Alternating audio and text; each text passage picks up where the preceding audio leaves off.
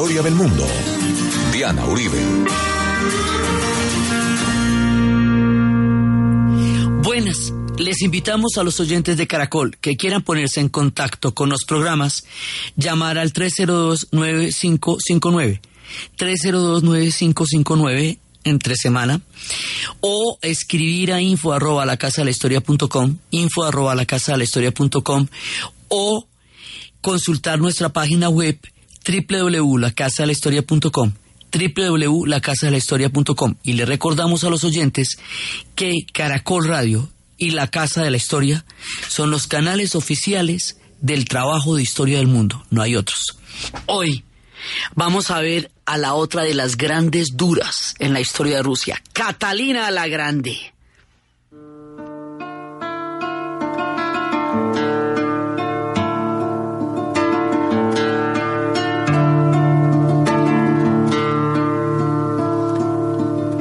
по дороге в загон.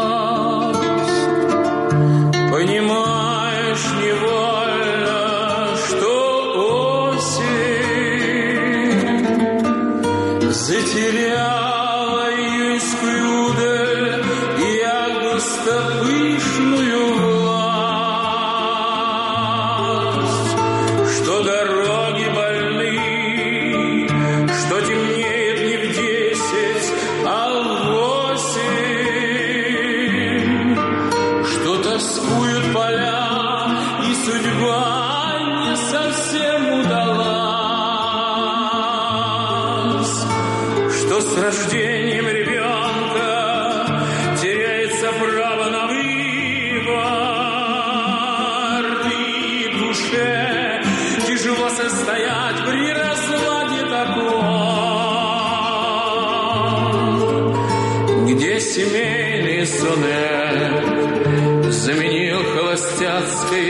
Vez pasada estábamos viendo la talla de la grandeza histórica de Pedro I el Grande, la fundación de la ciudad de San Petersburgo, la salida de Rusia al Báltico, la parte europea, la gran reforma, la forma como él llevó a todo el mundo a estudiar a los diferentes países de Europa, aprendió la técnica de los astilleros de los holandeses, derrotó a los suecos, volvió a tomar territorios que en otra época habían sido rusos y que se habían perdido, dejó su país convertido en una potencia, cómo la historia de Rusia se vuelve mucho más fuerte en términos europeos con que Pedro el Grande, porque esa era la idea del hombre.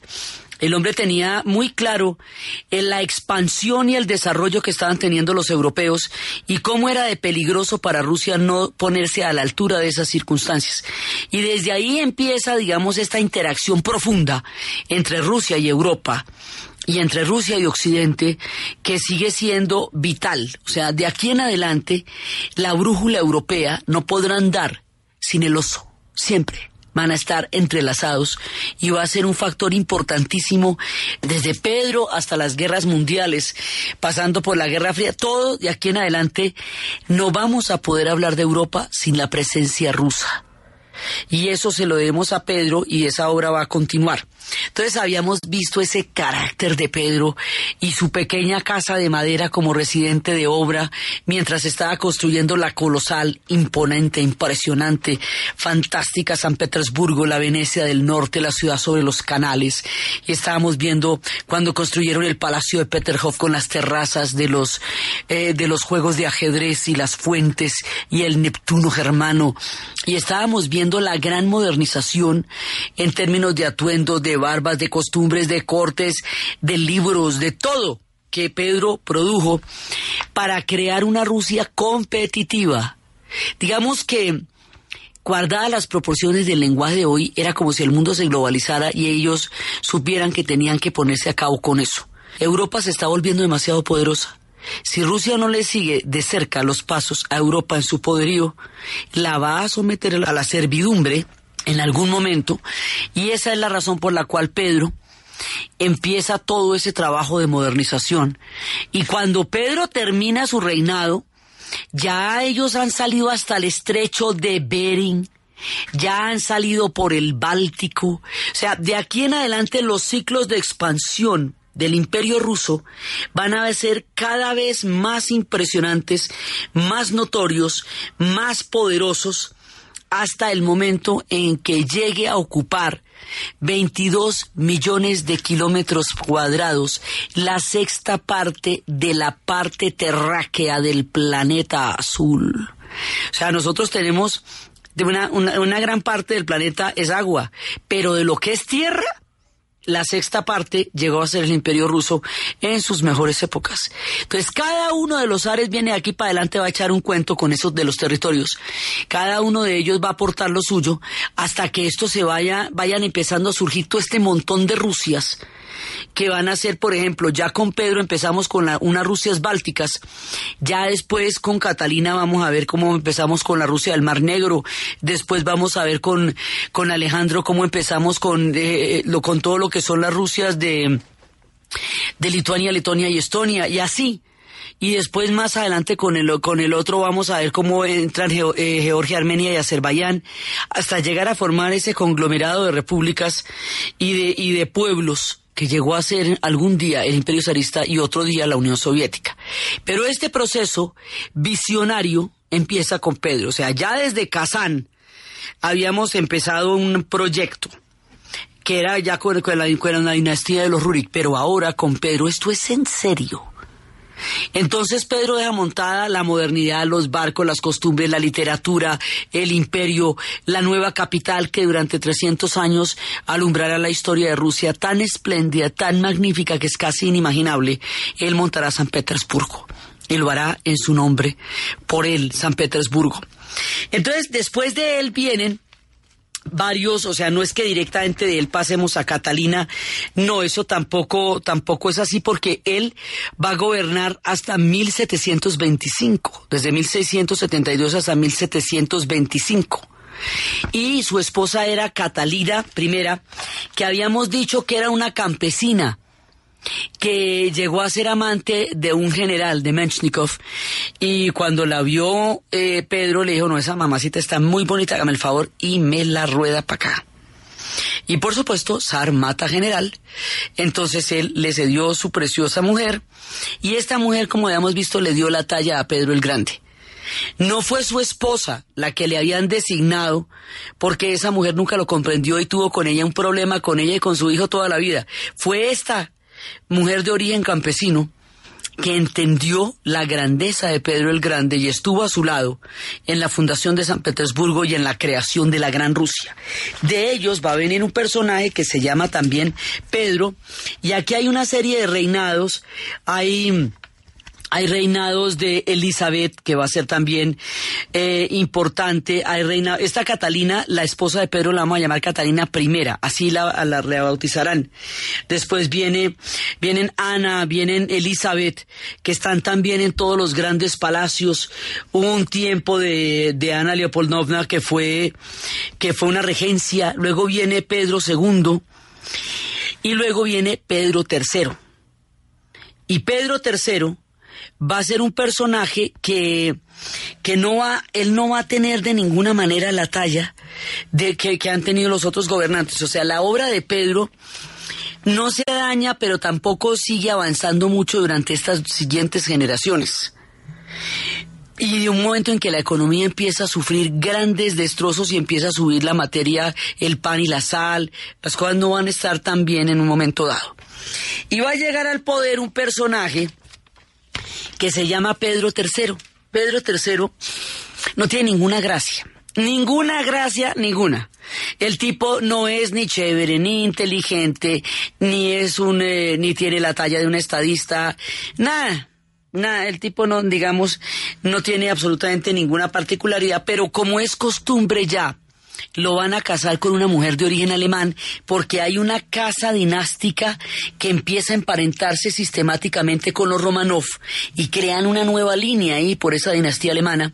En estas épocas las relaciones con los alemanes son muy fuertes y la influencia de la cultura germana es muy grande y va a haber, digamos, toda una, eh, una filia con los alemanes. Pues San Petersburgo se llama San Petersburgo porque estamos en la época en que un, una gran eh, correspondencia con los alemanes. Después cuando me pongan bravos con los alemanes es que la van a poner Petrograd. pero por ahora es San Petersburgo. Entonces, dentro de esa connivencia con los alemanes y esa profunda interacción entre los dos pueblos, pues viene otra mujer de esta línea que estamos formando una dinastía y paralela que se casa con ellos. Es una mujer que se le va a conocer con el nombre de Catalina II. Ellos se casan a los 16, ella tenía 16, él tenía 17 años, a él la escoge, a ella la escogen para esposa de Pedro. La mujer llega allá, eh, llega pues a, a la corte, común y corriente, Isabel Petrovna la escoge a ella para esposa de Pedro. Esta mujer, Catalina, hablaba italiano, hablaba alemán, hablaba francés, bailaba muy bien, era una magnífica jinete, era una mujer culta, cultivada, tenía todas las características de una gran princesa heredera, o sea, estaba, estaba muy bien, era, era una mujer muy, muy, muy chévere. Y la escogen, y resulta que Pedro III, cuando vemos que Pedro III no sirve para nada, pero además tampoco sirve para hacerle un hijo a ella. Sexualmente hablando no funciona para ella, no funciona en ningún sentido. Entonces esta mujer que lo que le sobraba era carácter, ella se enamora de Rusia, ella va a amar a Rusia como nadie, tanto que cuando le hacían los sangrados que se usaban en la época, ella decía que le quitaran la sangre alemana, que no quedara sino la rusa, que ella todo le debía a Rusia, hasta su nombre, todo, todo, para ella era Rusia, ella amó a Rusia como todos los ares la amarían. Entonces esta mujer va a tener muy buenos nexos con el ejército, y va a tener nexos con Orlov, y va a tener nexos con Potemkin, Grigori Potemkin. Y cuando ella ya tiene todo listo, hace una conspiración con el apoyo del ejército, mata a su marido y se, corona ella misma Sarina. Y se vuelve Sarina, eh, emperatriz Sarina de todas las Rusias y a ver, ¿y quién dijo? Y de ahí para adelante esta mujer empieza a gobernar como Dios manda. Yo, claro, para usted poder meterse en todo eso tiene que convertirse a la fe ortodoxa, bautizarse a la fe ortodoxa, porque ellos vienen de un mundo protestante, en, meterse en todos los símbolos rusos, pero nadie como ella entendió la cultura rusa y nadie como ella la amó. Y ella lo que quería era gobernar esa Rusia que necesitaba tanto una mano para salir adelante en ese momento y que con ella María ahí pintado en la pared, el señor está literalmente pintado en la pared, ella lo despintó, tin, tin, tin, tin, tin. Lo sacó, lo mató, por allá lo llevó para otro lado, ¿sí? Y empezó a gobernar. Ella, ella tenía un sistema de favoritos, un sistema de amantes, en el cual, y tenía, como poquísimas mujeres en la historia, un buen sentido el casting con los hombres. Es decir, daba con los que era. Entonces lograba encontrarse unos tipos regios en términos de gobierno, de poder, de manejo de la política y de manejo de la relación con ella hizo de los favoritos, claro, antes Isabel y Ana Ivanovna, ellas también tuvieron sus amantes, también eso pasaba, pero esto se va a volver una institución con Catalina. Y ella va, digamos, a encontrar, esa es una manera de, establecer un casting de gobierno también el que ella va a tener. Y, va a ser equipo con ellos. Sí, es un equipo en todo sentido, pero es un equipo de gobierno y es un equipo de trabajo. Y ella va a tener gente muy célebre ahí. Grigori Potemkin va a ser un personaje muy importante, pues tanto que el acorazado va a ser después por él. Ese personaje le va, por amor a Catalina y para ofrecérselo a ella, va a conquistar un territorio que ahora va a formar parte integral de nuestro relato que se llama Crimea. ¿Se acuerda que todo el problema de los rusos es que ellos tienen el control de los ríos, pero no tienen el control de la salida de los ríos? Ahora todo lo que vamos a hacer es para salir al Mar Negro. Todo. Pero por esa zona, en esta época de nuestro relato, están los turcos otomanos. Entonces hay que vérselas con ellos. Hay que meterse en una guerra con los turcos para llegar a la península de Crimea, que es la que les digo que tiene la forma de un diamante, que es donde desaguan los ríos, y de aquí en adelante Crimea va a ser fundamental en la historia de Rusia, siempre. Actualmente Crimea está anexada por Putin a Rusia. Quedaba en Ucrania después de la disolución de la Unión Soviética. En este momento queda en Rusia y es uno de los puntos álgidos de conflicto, pero siempre y en todo caso es fundamental en la historia de Rusia. Pero todo el tiempo de nuestra historia, desde cuando Grigori Potemkin se lo va a dar a Catalina, le va a dar Crimea, de ahí en adelante Crimea va a ser un punto nodal. Ahí queda Odessa. Y ahí van a fundar Odessa después y van a fundar Yazón, ahí van a hacer unas cosas muy importantes. Más adelante será el sitio veraneo de los Ares y también donde pierdan la cabeza cuando vayan por allá, como fue el caso de Khrushchev, en ya cuando la época de los soviets, los soviets irán de veraneo también a Crimea y cada vez que los van a deponer, los deponen en Crimea, va a haber por Crimea después una guerra grande. O sea, Crimea va a ser absolutamente protagónica aquí.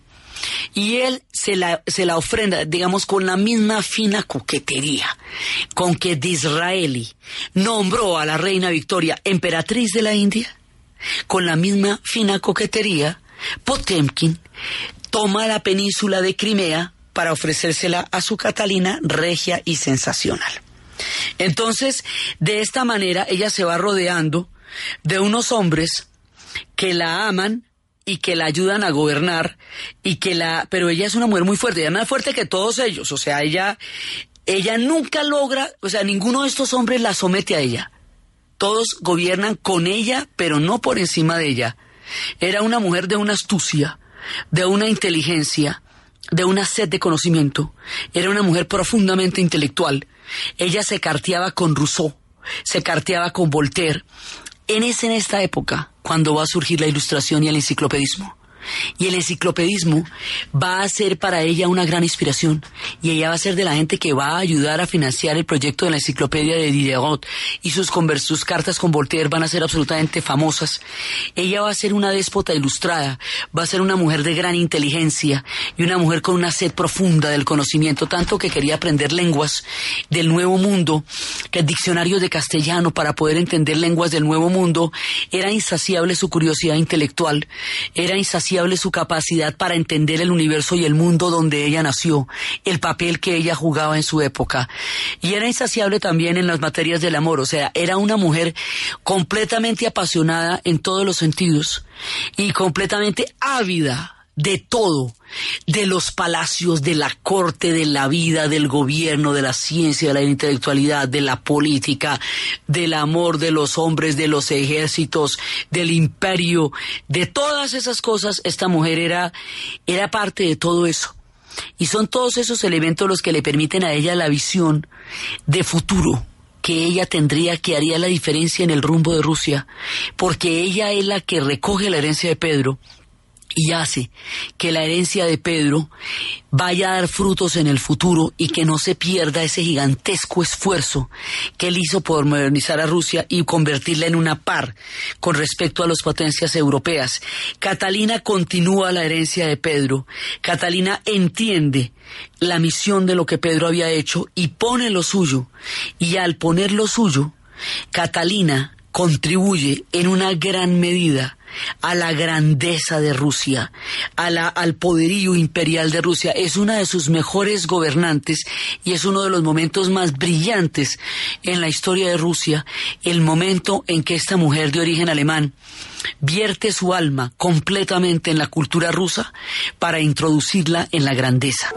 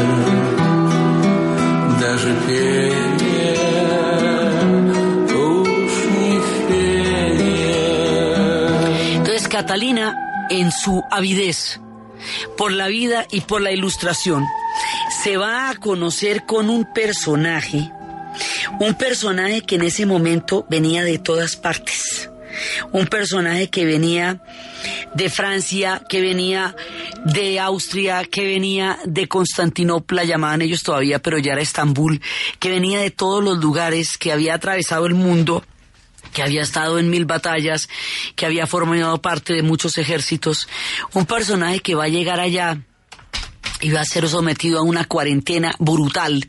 Pero en esa época tocaba meterlos en cuarentena antes de que entraran a Rusia. Y allá metido entre las ratas y las culebras de la isla que quedaba frente a la cuarentena, logró que lo sacaran antes de tiempo y poder llegar a Jasón, que sería una ciudad recién fundada. Allí a este personaje le hablaron de ella y a ella le hablaron de este personaje. Pronto, a través de la figura de Grigory Potemkin, que ya no era su amante, pero sí seguía siendo su gran parcero, su persona de confianza. Los dos tenían un entendimiento sublime que les permitía manejar los hilos del poder con toda eficiencia. Este personaje va a quedar prendado, Grigory va a quedar prendado este personaje y lo va a introducir en la corte con Catalina y Catalina lo va a conocer y él va a conocer a Catalina. Este personaje se llama Francisco de Miranda. Es nuestro Francisco de Miranda, este hombre que estuvo en la Revolución Francesa, en la Revolución Americana, en la Revolución de nuestros países. Estuvo un año en Rusia Estuvo con ella, compartió con ella las lecturas de la Ilustración, le contó historias de la Inquisición española y de la prohibición de los libros que en ese momento se estaba dando y de las quemas de libros. Le contó historias de un proyecto que él tenía de un sueño, que él tenía de liberar un continente, de, bajo, de, que estaba en ese momento bajo el dominio español y ahora se habría de convertir en un continente libre según el sueño de Miranda. Dicen los rusos eso le cuentan a uno por allá, que, que la bandera que es la bandera hoy de Colombia, de Ecuador, de Venezuela, la inspira, la inspiración de los colores de esta bandera la tuvo Miranda en Rusia, que era un poco parecida a la bandera rusa. La bandera es blanca, azul y roja y que también tenían los, el azul de los, de los ojos de Catalina y de los labios. O sea, hay toda una historia en torno a la manera como él se inspiró en la bandera de ese sueño, de ese futuro país en San Petersburgo en presencia de Catalina. Eso le cuentan a uno los rusos por allá. O sea, que la bandera nuestra veniera de allá, de las ideas de Miranda. Ellos van a tener una profunda amistad. Miranda era un tipo discreto y no alardeaba de nada. Así que nunca admitió en público haber sido uno de los amantes de Catalina. Pero Catalina no dejaba títeres sin cabeza, esa mejor dicho el que le iban pasando por enfrente de Catalina y menos un hombre tan interesante, caribeño y todo como Miranda. Pero por boca de él, lo que llaman por boca de él no lo sabemos. Un poco parodiando a lo que después diría Lorca, no quise decir por hombre las cosas que ella me dijo. La luz del entendimiento me hace ser muy comedido. El hombre no dio boleta de nada con ella.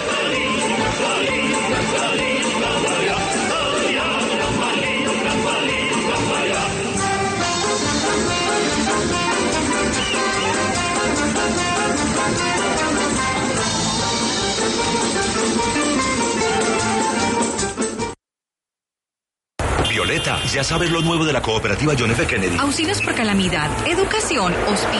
Mejor contame vos, Carlos. Imagínate que los seguros de los préstamos ahora también son gratis, gratis. Además, compran la cartera de otras entidades. ¡Qué regalazo! Esa John F. es única. JFK, Cooperativa Financiera, Vigilado Superfinanciera. Aplican condiciones.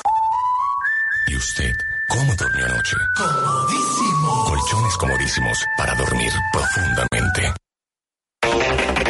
Yo adoro Adoren, porque alivia el dolor. Adoren, acetaminofén más un potencializador, alivia el dolor. Presenta Boletín Deportivo. Envigado que viene inflado en moral tras vencer en Barranquilla al Junior buscará esta tarde a las 5 y 15 realizar otro de esos juegos casi perfectos ante el líder Atlético Nacional. El Naranja espera subir en la tabla de clasificación de la liga y alejarse de la zona del descenso, como lo asegura el volante zurdo Michael López. Sabemos lo que significó ese partido para nosotros en Barranquilla, pero ya tenemos que darle la vuelta. Estamos en la realidad, eh, tenemos un gran partido hoy contra Nacional y de local sacaremos los tres puntos. Entre la semana hablamos de lo que estábamos fallando, de lo que no nos habíamos equivocado y creo que se reflejó en la cancha.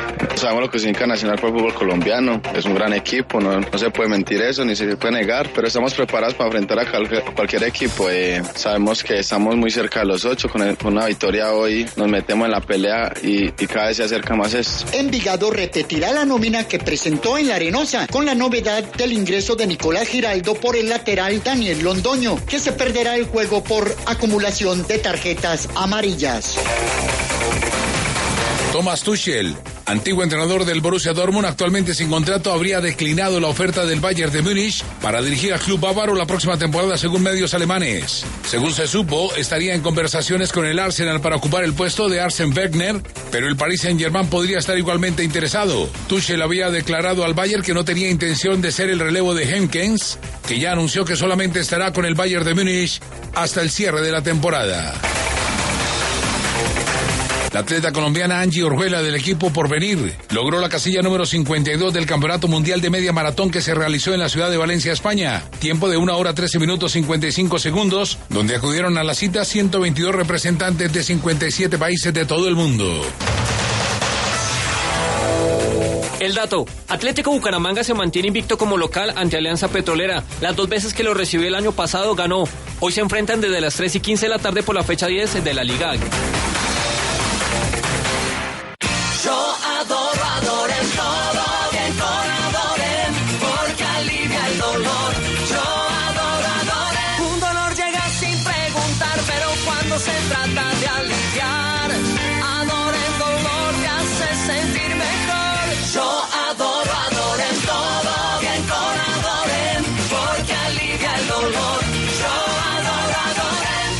Es un medicamento, no exceder su consumo, leer indicaciones y contraindicaciones. Si los síntomas persisten, consultar al médico. Efecti, líder en giros, pagos y recargas, presenta la hora en Caracol Radio. 11 de la mañana, 33 minutos. Con Efecti, realiza giros virtuales al instante con un solo clic. Ingresa a www.efecti.com.co, da clic en Efecti Virtual y listo. Yo elijo giros virtuales Efecti porque valoro mi tiempo y no pago más. Vigilado Mintic. Este domingo a las 8 de la noche en el Club de Lectura de Caracol Radio, Ya nadie llora por mí. Lo más reciente del escritor Sergio Ramírez, en donde el abuso de poder y la corrupción son los protagonistas. Es imposible dejar de reflejar en una novela de este tipo que habla de un escenario contemporáneo eh, cómo las personas se ven afectadas por las eh, anormalidades la falta de estabilidad, la violencia, el crimen organizado y esto obviamente eh, va a dar a la condición humana del personaje. Desde luego que las novelas son sobre seres humanos. Y no se lo olvide. Que cuando uno lee un libro, no vuelve a ser el mismo. Club de Lectura. Dirige Norberto Vallejo. Caracol Radio. Más compañía.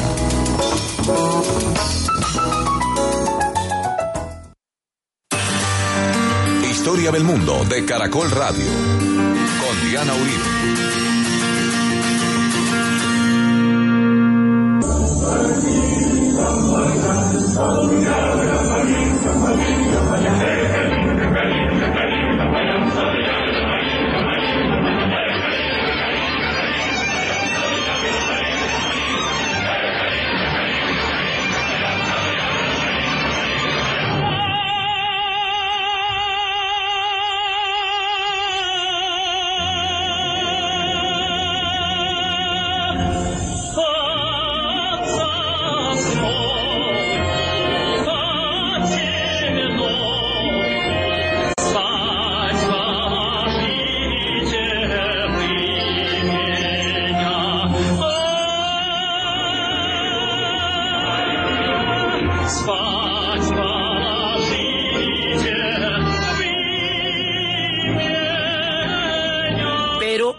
Esa es de la gran leyenda es que ellos fueron amantes además porque Catalina fue amante de todos los personajes que ella conoció.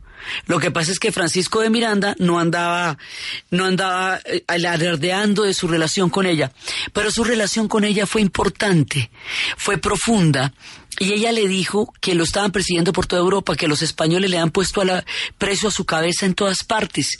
Entonces ella le va a dar la protección, le va a dar el dinero y le va a dar una serie de pasaportes con diferentes nombres y le va a dar redes de embajadores rusos por toda Europa que le permitan al hombre desplazarse por el continente y que lo cojan preso. Y es así como él va a poder continuar la correría, porque ella le dice, quédese en Rusia, hombre. Por fuera de Rusia usted está en un peligro terrible. Él dice, pues yo me quedaría. Nunca han sido más atentos conmigo, no he sido mejor reconocido en ninguna parte. Me estoy matado con Rusia, pero matado. Pero yo tengo un sueño muy grande que tengo que ir a cumplir. Y por ese sueño no me puedo quedar. Y es así como él se devuelve. Cuentan cuando en sus diarios y todo, cuando la primera vez que llegó a Rusia y estaba en la corte y de pronto ve el barómetro y está marcando 32 grados bajo cero. El hombre que era de Caracas no la podía creer. Entonces, ahí va aprendiendo a amar esa cultura gélida y a esta mujer apasionada en medio del frío y esto le da la libertad, la movilidad, el patrocinio, el apoyo y la cobertura para seguirse manejando por Europa y continuar con sus planes. Después él llegaría a Francia y cuando llegue a Francia está a punto de reunirse la Asamblea General que dará origen a la Revolución Francesa. Este periodo es anterior a cuando las revoluciones sacudan la vida de Miranda, hasta cuando algún día entregado morirá Cádiz. Pero este personaje forma parte de esta galería de Catalina, es nuestro Francisco de Miranda.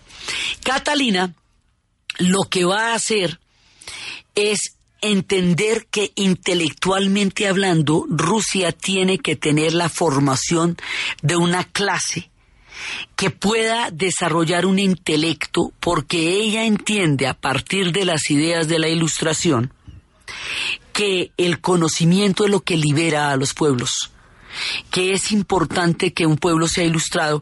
Ahora, ella toma con beneficio de inventario las, las, ideas de la ilustración. ¿Quiere decir eso que el cuestionamiento al derecho divino de los reyes y la soberanía popular y eso ni hablar? Porque estos son autócratas. No, no, no, no, no, no, no. Estamos hablando de la importancia del gobernante como un gobernante ilustrado y de la importancia de que un pueblo tenga una dirección de un pensamiento que lo, lo preserve del tiempo, o sea que efectivamente los, la influencia de la enciclopedia y de la ilustración le da un rumbo histórico a Catalina para Rusia y ella se va a poner a desarrollar un proyecto pedagógico gigantesco el proyecto pedagógico que Catalina va a desarrollar va a rendir los frutos más inusitados. Quien trabaja para la educación trabaja a largo plazo, trabaja para el futuro, trabaja con bases muy sólidas que probablemente no llegue a ver. Ella montó toda una intelectualidad a partir de su propio carácter y de sus relaciones con toda la gente del enciclopedismo. Y esa intelectualidad y esas escuelas, escuelas para señoritas también, ella empezó las escuelas para señoritas, ella empezó a impregnar a Rusia de los espíritus y de las ideas de la ilustración. Una de las principales influencias que tuvo la ilustración, que ha sido en todo el mundo, que sí es la madre de las revoluciones de nuestro continente, fue en Rusia y fue a través de Catalina. Fue ella quien empezó a dar marcha a estas ideas en el contexto ruso. El resultado de las gestiones que Catalina empezó en su tiempo, más de 100 años después, traerían como consecuencia el surgimiento de una de las generaciones más brillantes en la historia literaria mundial, que haría que la literatura rusa se universalizara y empezara a conformar parte del espectro de la gran herencia de la humanidad el resultado de estas gestiones haría posible que más, más de un siglo después existieran hombres como Tolstoy, como, como Dostoyevsky, como como Gogol, como Pushkin, o sea, toda la generación de grandes escritores rusos todos aquellos que han comprendido el alma humana en el tortuoso camino de su cultura son hijos de Catalina, del proyecto de la ilustración de Catalina, ciento y pico años desde años después. Este esfuerzo muy grande que Catalina hizo traería una intelectualidad profunda, poderosa, vigorosa, que le daría a Rusia un rumbo increíble. Nunca se pierde un esfuerzo que se haga en temas de educación. Y Catalina lo sabía, lo sabía con creces porque entendía perfectamente de qué se trataban las ideas de la ilustración. Entonces, ese es su logro más duradero, el haber entendido a cabalidad de qué se trataba y para qué le servía a un pueblo ser consciente de la importancia y del legado de la ilustración.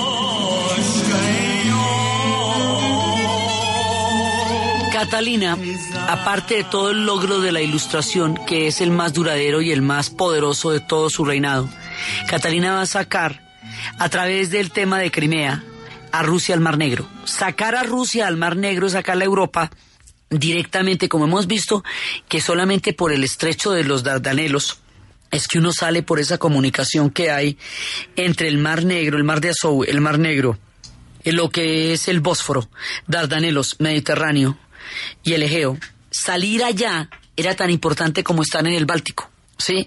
Porque eso es lo que nos permite geográficamente apoderarnos del punto donde llegan los grandes ríos. Nosotros empezamos nuestro relato contando que los ríos llegaban todos al Mar Negro. Si esta gente logra meterse al Mar Negro, corona la salida a Europa. Y eso es lo que ella va a hacer, lo que va a dar la posibilidad de que más adelante las repúblicas de Georgia, Armenia y Azerbaiyán, conocidas como las transcaucásicas, porque todas están atravesadas por el monte Cáucaso, sean posibles como anexos al imperio. Entonces, digamos, ya de aquí para adelante es hasta dónde ellos pueden colonizar Europa.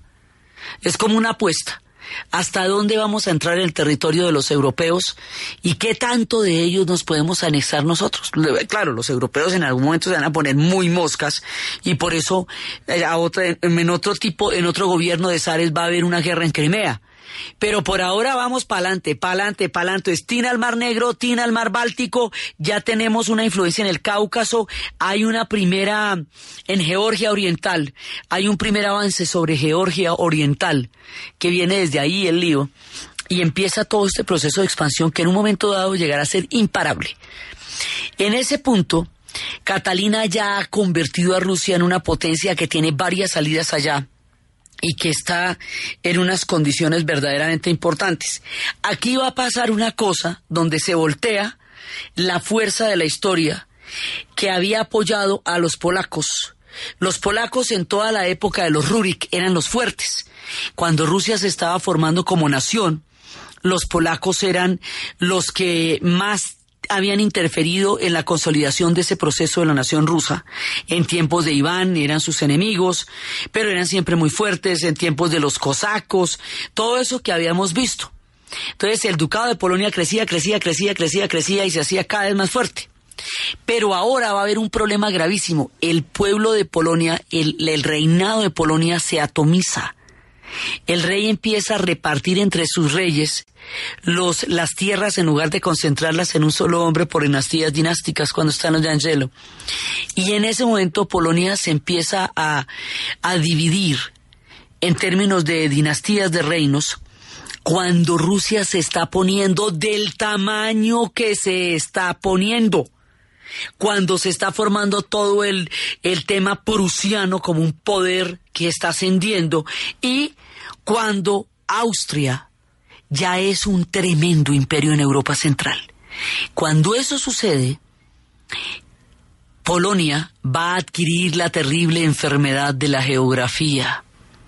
Va a quedar metida al interior de tres grandes imperios y todos la van a pretender. Y de ahí en adelante ellos van a tener rebeliones y rebeliones y rebeliones. Seguimos con el tema de que ellos son católicos y los rusos ortodoxos. Muchas rebeliones. En alguna ocasión Catalina nombró a uno de sus amantes, Stanislav, rey de Polonia. Y tampoco, tampoco. Entonces va a haber una gran rebelión y después de la gran rebelión disuelven a Polonia. Se la repartirán entre Austria, Prusia y Rusia. Y durante 150 años, Polonia va a dejar de existir y será una patria solo en el recuerdo de lo que en el futuro será la música de Chopin y de lo que será la imagen de la Virgen de Shostasowa, que para siempre estará con ellos en los momentos de adversidad como única figura que los apoyó. Entonces Polonia pierde totalmente el favor de la historia, que había sido siempre parte suya durante toda la dinastía Rurik, y va a padecer la dinastía Romanov. Y entre las cosas que va a hacer Catalina es disolverla y a ver, y la va a repartir. Y entonces, de ahí en adelante siempre será un pueblo martirizado, pues, por ante mucho tiempo, eh, inexistente, pero con una, con un nacionalismo impresionante, por lo que ellos ya eran muy grandes cuando van a ser disueltos. Mucho tiempo habían sido poderosos, habían llegado a ser un ducado de gran envergadura, ten- tenido ejércitos muy poderosos, un pasado muy glorioso, para convertirse ahora en pedazos de la, de, del ímpetu de poder de los nuevos imperios. Y de ahí para adelante Polonia las va a padecer todas. Porque después de eso vendrá la era de Napoleón. Ellos se van a meter con Napoleón. Napoleón pierde. Así que ahí se no se va a poder hacer el tema del prestado polaco. Eso solamente será posible después de la primera guerra mundial. Y no les va a durar mucho porque se los van a repartir para la segunda. Y luego les va a llegar el estalinismo como quien dice que Polonia desde la era de Catalina la Grande, va a existir durante el breve lapso de las dos guerras mundiales y luego va a quedar libre e independiente y única solamente hasta después de la caída de la Unión Soviética. Así va a ser de duro y la relación entre Polonia y Rusia va a adquirir cada vez ese tono más dramático, más trágico, más aterrador, hasta llegar a convertirse en un odio visceral, en una, en una impronta terrible de la historia, hasta llegar a ser una cosa muy dura, porque de, con Catalina marcamos el comienzo de la tragedia de la historia polaca. Y solamente hasta ahorita o sea, hasta los noventas. Es que los polacos existen como polacos con su estado y, y, pues tanto que, que eh, eh, tenían que pedirle permiso a ellos en la misma disolución de la Unión Soviética y todo para que pudieran reanudarse las relaciones. O sea, son heridas muy profundas. Esas heridas se abren en tiempos de Catalina porque en los tiempos anteriores eran los polacos atacando a los rusos, ahora son los rusos atacando a los polacos. Y cuando les dé por ahí, van a pasar las cosas más dramáticas en la historia. Entonces, Catalina, ella de todo hace, o sea, ella va, va metiéndose en los demás pueblos, se los va anexando, va disolviendo pueblos, va atacando eh, a Crimea el, el proyecto ruso, pero ella es una zarina en todo el sentido de la palabra. Ella comprende la geopolítica de su tiempo y lo que está haciendo es asegurar el mejor lugar posible para Rusia y de ahí en adelante Rusia seguirá en ascenso y en ascenso y en ascenso. Catalina deja montada toda la plataforma que le permite a Rusia ser una potencia tutelar en el escenario europeo.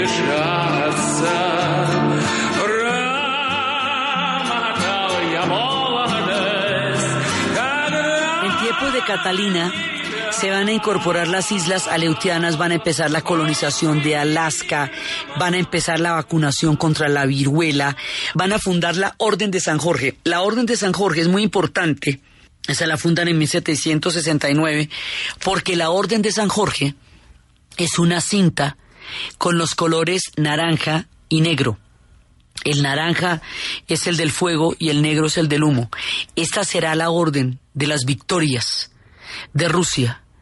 Y más adelante, durante los días más oscuros de la Segunda Guerra Mundial, esa orden de San Jorge será su más grande estímulo 65 años después de terminada la Segunda Guerra Mundial, cuando celebraban el Día de la Victoria, la cinta de la Orden de San Jorge se vuelve el símbolo de la gran victoria de los rusos sobre todas las adversidades de la historia.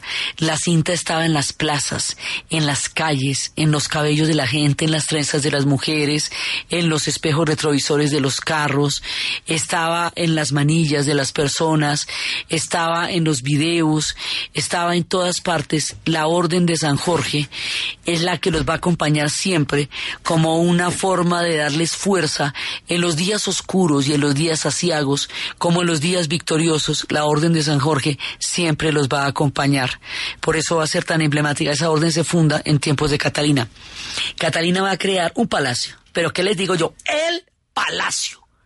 El palacio de Catalina la Grande es una cosa absolutamente increíble y allá va a haber un salón de ámbar, un salón totalmente repujada las paredes en la resina del ámbar. O sea, si usted imagina el ámbar que es una piedrita para un anillo, para un collar, para unos areticos, usted imagina lo que es coger bloques de eso y armar un salón de ámbar un nivel de lujo en el que vivió Catalina, que también va a ser ese legendario lujo de los zares, que se va a convertir también en una, en una figura muy proverbial de todo lo que se llama el lujo oriental de la corte de los rusos. Es una cosa increíble.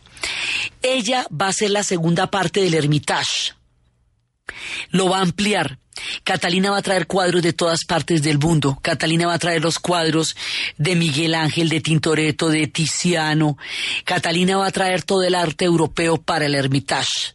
Y va a ser tan extravagante en sus impulsos artísticos que las batallas nunca se podían pintar en directo. No existía, digamos, la manera, en una batalla eso es un despelote muy grande. O sea, mi tipo se sienta con el lienzo a pintar una batalla en directo, pues lo barren a cañonazos. Entonces, en una ocasión, en una de las grandes batallas para que el cuadro quedara fidedigno e insigne con respecto a los sucesos de la historia, Catalina mandó disparar 40 navíos para que en el fuego de los navíos el pintor tuviera de primera mano la posibilidad de escenificar el papel de los navíos durante la batalla. O sea, así era, y está el cuadro que en donde dispararon todo eso para poderlo pintar. Catalina va a crear salones gigantescos, llenos de obras de arte y lo que hoy es el Hermitage, que es un museo indescriptible. El arca rusa nos cuenta lo que hoy es el Hermitage, pero si en alguna parte están los tesoros de la humanidad fuera de Florencia y fuera de Roma, es en el Hermitage. Esa es la obra de Catalina. Entonces la obra de Catalina es el Hermitage, la ilustración, la salida a Crimea, el control sobre el Mar Negro, la modernización y la, continuidad, la continuidad de la empresa de Pedro. Ella va a declarar libres los puertos.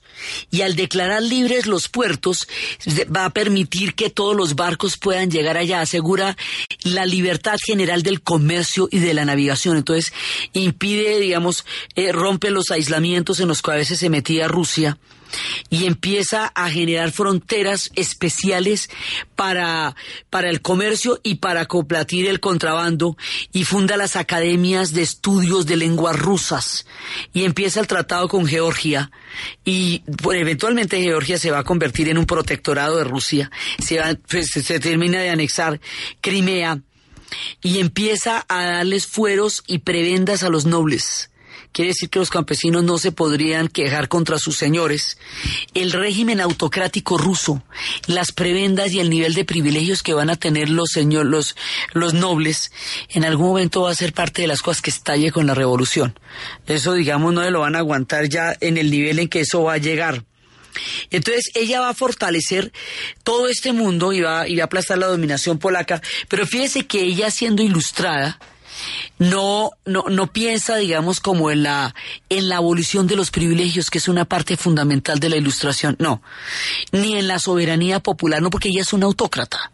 Entonces la interpretación, la lectura que ella hace de la ilustración es una lectura eh, intelectual, pero no política en el sentido de que no le va a dar al pueblo instrumentos para que se subleven contra la autocracia zarista, porque eso sería cuchillo para su propio pescuezo. Eso ella no lo va a hacer. Entonces lo que va a crear es una élite intelectual. Lo que va a crear es unas escuelas y unas condiciones de eximia y excelente educación de los rusos dentro de Rusia. Por eso se le llama Catalina la Grande porque la mujer era grande de verdad. Por eso, a pesar de que hay otras harinas que la anteceden y que eran mujeres importantes como Isabela y Ana Petrovna y todo eso, ella escribe en la historia su nombre con letras mayúsculas, como la de Pedro, por eso ellos dos, Pedro y Catalina la Grande, son los artífices del imperio ruso como tal. Y por eso había que detenernos en toda la figura de Catalina, en la grandeza del Hermitage, en los palacios, en la riqueza artística, intelectual, política, literaria, filosófica del mundo que Catalina construyó. Los demás continuarán su legado. La expansión seguirá adelante y la forma como todo eso continuará hasta llegar a apoderarnos de una buena parte de Europa y eventualmente enfrentarnos con Napoleón Bonaparte es lo que vamos a ver en el siguiente programa. Entonces, desde los espacios de la grandeza de Catalina, de la ilustración, de Voltaire, de la figura de Francisco de Miranda, de todo el mundo intelectual que ella va a construir, de Crimea, de la salida al Mar Negro, de la modernidad de Rusia, del sentido de la geopolítica y del sentido de la intelectualidad y del sentido de la geografía, que esta mujer, con amantes legendarios, con la guardia, con los acorazados, y con todo el poder de su época llevó a Rusia a uno de sus momentos de mayor esplendor en la narración de Ana Uribe, en la producción Jessy Rodríguez. Y para ustedes, feliz fin de semana.